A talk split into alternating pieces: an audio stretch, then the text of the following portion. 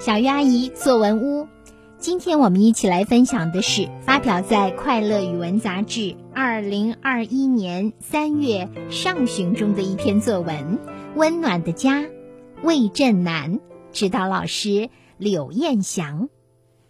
星期六的早上，阳光暖暖的照着，风儿轻轻的吹着，我们一家人在院子里休闲劳动，多么快乐！多么温暖！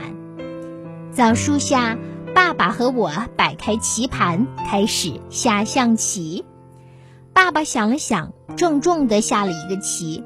我拖着脑袋思考着，爸爸微笑的看着我，仿佛在说：“加油，你一定可以的。”美丽的妈妈在屋檐下一边哼着小曲儿，一边洗着衣服。白白的肥皂泡从妈妈勤劳的双手中冒出来，冒出来，多像变魔术呀！我们家每个周末都是快乐的、温暖的。好的，以上就是发表在《快乐语文》杂志中的一篇作文《温暖的家》。小作者魏振南是福州市麦顶小学二年级的同学。接下来，我们有请陈慧峰老师来点评这篇作文。鸟儿有一个温馨的家，鱼儿有一个幸福的家，花儿有一个美丽的家，我们都有一个温暖的家。家是一个温馨的字眼，宝盖头遮住了外面的寒风冷雨。家里有亲人，有温暖和爱。小作者魏正南小朋友笔下的家是温馨的、快乐的。你看，小作者从环境描写入手，阳光暖暖的照着，风儿轻轻的吹着，这样温暖的环境中。一家人在院子里休闲活动，读着想着，我们的脑海中浮现出的画面就很温馨。枣树下，我和爸爸下象棋；屋檐下，妈妈哼着小曲，洗着衣服。小作者在文章的结尾再次抒发了情感。我们家每个周末都是快乐温暖的。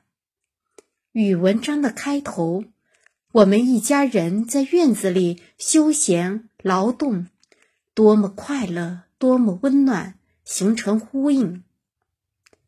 首尾呼应的写法，让文章的结构更加完整。这篇文章没有用过多的华丽词藻来描写家的温馨。朴实的字里行间，流露出的都是一家人相亲相爱的温暖。小作者魏振南呢，是生活忠实的观察者。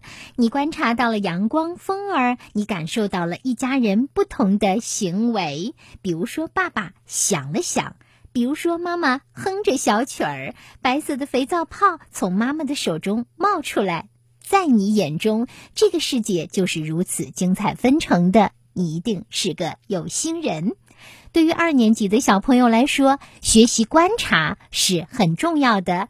不论是观察、感受一个家庭里不同成员的动作特点，还是感受他们的语言风格，又或者是感受大自然的清风、感受阳光的温暖等等，这些呀。都是你内心种下爱的一种证明哦。